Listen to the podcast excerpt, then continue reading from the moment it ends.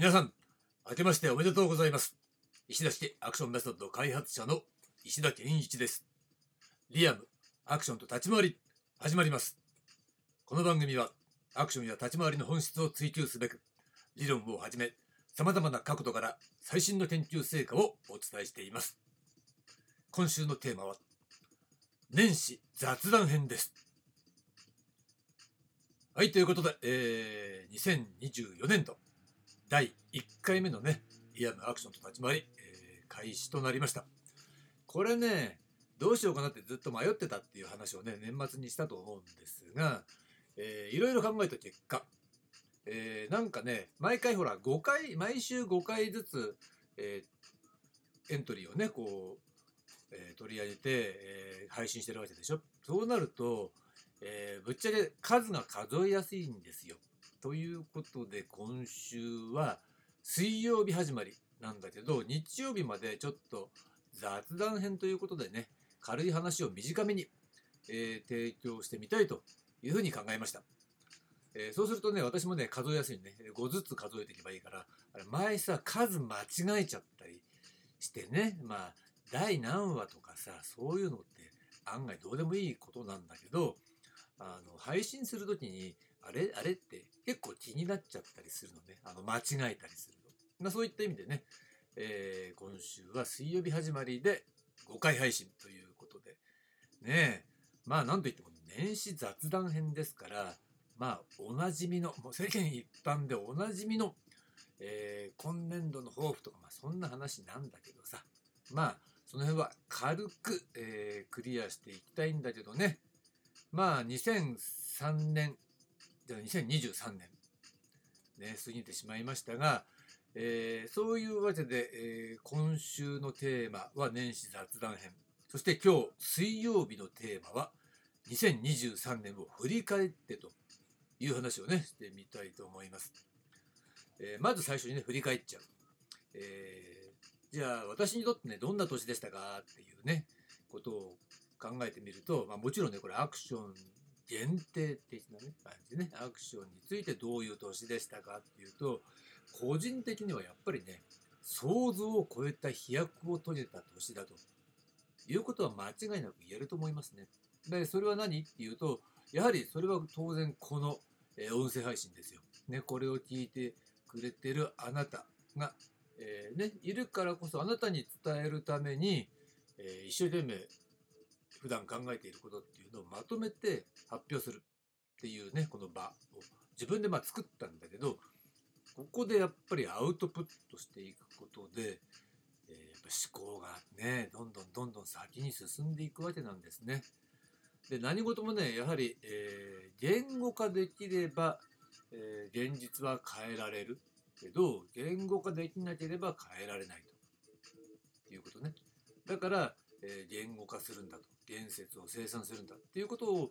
えーやってるわけですよ。でもちろんね言語化できたからといって世の中というか現実がね、うん、イコールすぐ変わるかっていうことともちろんそうじゃないんだけど少なくとも、えー言語化できなければ言説生産生産できなければ、えー現実を変えることは100%できませんと現実が変わることはありませんっていうことなのね。なんでかって言ったら人間っていうのは言語でものを考えるから言語化できなければそれが、えー変わるわけないよねっていうこと。だそこにチャレンジしてるのが、えーリアムアクションと立ち回りというわけなんですよ。だから一生懸命このように言語化してるということ。でその、えー現実っていうのが自分の中でもあねえー言語化できないモヤモヤっていうのがあるわけよね。でそのモヤモヤがあるうちっていうのはやっぱり考えがねまとまらない。あの発表しようみたいな気にはならない。まあ見切り発車しちゃう時もありますよ。見切り発車する時っていうのは、えーみんなに伝えるっていうことをねすることによって自分を追い込んで可能な限り現状でできる範囲で可能な限り、えー言語化しようということをね試みる。まあそういったまあいわばチャレンジの場でもあったわけですよね。でまあ言語化するということでポッとこれがさひらめくんだわ。だから、えーこのひらめきっていうものはとても重要でそのひらめきから、えー新しい展開が見えてくるということが多々あるわけね。でまあ新年一発目のひらめきどんなのがあったかねじゃあこれ皆さんにお伝えしておきましょう。えー1月1日だよね元旦の朝っていうかまあ布団の中でちょっと目が覚めてちょっとああもうちょっと寝たいなって言ってぐたぐたしてたわけだ。まあそういう状況って皆さんありますよね。でこうぐたぐたしてて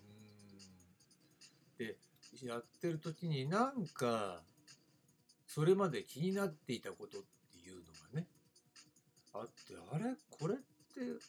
こういう風にできるんじゃない？っていうようなイメージがあって布団の中でこうガサガサ動いてたのね。あなこれどうやらできそうだぞっていうことでバーッと布団からもう飛び降り布団を畳みねでちょっと着替えてからいつもの部屋着トレーニングウェアに着替えてからこう動いていたわけですよ。でやってたのね体を動かしてた。たらおっ！ってやればやるほどその先が見えてくる。ということで、えー今までありそうでなかった新しい動きというものをまあいわば開発したっていうよりは発展したに近いね。発展と開発の中間ぐらい、えーそういう新しい動きっていうものを作り出したんですね。でその後ねえーこれってもうちょっと広がんないのかなとかいうことを考えていてあそういえばこれいけるんじゃない？みたいなところを試して、まあ、いくつかの動きをね試していたらまあ最終的に都合3つぐらいに、えーまとめることができたんですね。で何の話って思ってますよね。そう。これが、えーさっき話したね。ネーミングがポーンと浮かんだからこれいけるなって思ったところなんですよ。だから発表しちゃうとこれはユニバーサルスイングというふうにね私は命名したわけですね。で命名って言ってもさうんやってるうちにこれなんて言えばいいのかななんて思って最初はさその動作をね言葉でまず説明してなんて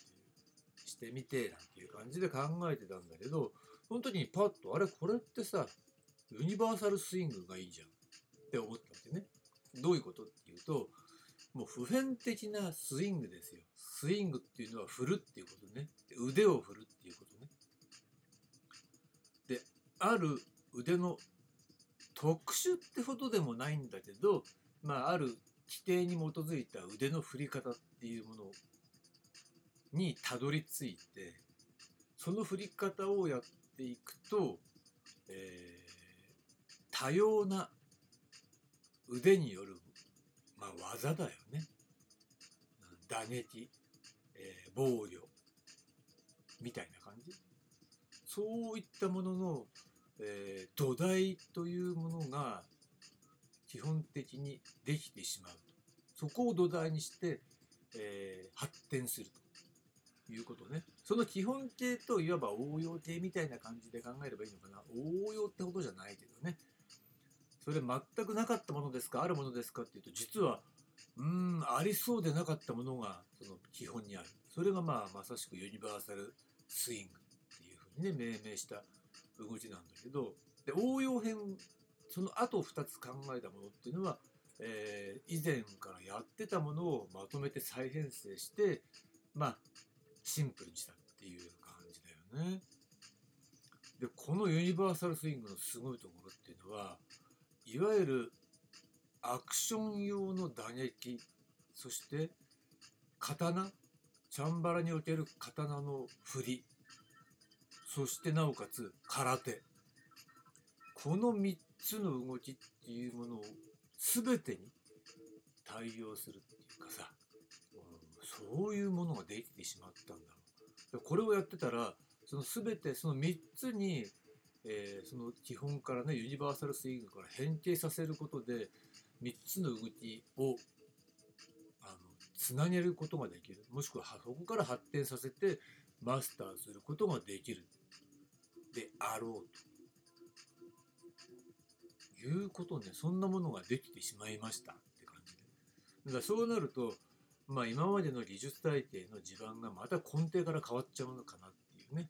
いわゆる地盤替えというやつですよね。そういったことも起きる可能性はある。だけどね伝える内容教える内容っていうのは変わらないからまあいつ誰がね来たってまあ最終的には伝えることをやり方っていうのは変わらないんだけどね。ただ技術体系みたいなものっていうのは、まあ、もう一回組み立て直してもっと、シンプルになるかもしれない。でこれを、えー、求めていたんだよっていうイメージがあるわけね。なんでかっていうとやっぱりアクションの基本は無空だというのがね私の主張ね。ということで無空であるってことは既存の技術に依存しててはダメなわけだ。うん、だどの分野の技術にもない技術でアクションの、えー、技術をマスターするアクションに必要な技術をマスターする方法がないと困るわけね。これがユニバーサルスイングの話なんですよ。だからまあ無空の話はまたね明日とかにお伝えしようと思うんだけれどもね。まあそんなわけでえー、2023年の振り返ってなんだけどあもう一個ね個人的なことを言うとさもうあんまりさ昔の話したくないんだけど、ね、私が昔出た映画ね、えー、香港タイトルだと「自由人」っていう映画、えー、ティラーズ・ロマンスっていうね英題がついてるんだけど去年はこの自由人つながりのエピソードが多かったのね。でまず何だってこの自由人にさ一緒に出演してたさ、えー、仲良しのスタントマンフーチャイ君とね当時以来ですよ。日本で再会したと、うん、ねこれは非常にあの感動的な出来事。まあフェイスブックではねつながっていたんだけどね。でまあ本当にねなかなか彼だってさ、えー、現役で頑張ってますからね是非私と一緒にまた仕事したいからっていうことで、まあ、かなりあの積極的にえー、そういった話をしてくれたというのは嬉しいよね。うん、でさもう一個はたまたまさ暇の時に全然関係ないことを調べてたらそのこの自由人のあの画像が出てきたんだよ。あらこんなの上げてくれてる人いるんだと思ってクリックしたらブログで、えー、この映画のことを紹介しててくれてまあこれ国内版が出てたんだよね。うん、でビデオレンタルの店長さんが上げてくれて元店長さんかね、あげてくれてて、まあ、非常に好意的な紹介をしてくれてたね。作品もいい、おすすめだし、このアクションシーンはもう、ぜひ、あの必見です、みたいな、アクションファンなら必見です、みたいな感じで。うん、なるほど。とてもありがたい。まあ、今度ね、お礼しないとな、みたいなね、ぐらい、あの、非常に好意的な書き方、画像までね、つけてくれてっていうね、ありがたい話があったわけですよ。で、もう一つは、まあこれ未確認なんだけど予定通りならば去年の12月にこの作品のブルーレイ版がフランスのレーベルから出てるはずなんだよね。ちょっとまだ調べてないしよくわかんないし、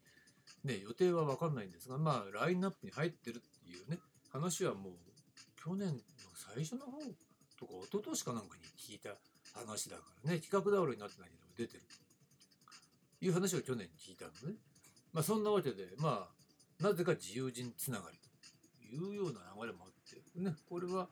あの非常に流れとしては良かったよな、みたいなこともありました。ということで、長くなりましたが、え、今日のテーマ、2023年を振り返ってという話でした。で明日なんですが、明日は去年の重要コンテンツという話をします。はい、ありがとうございました。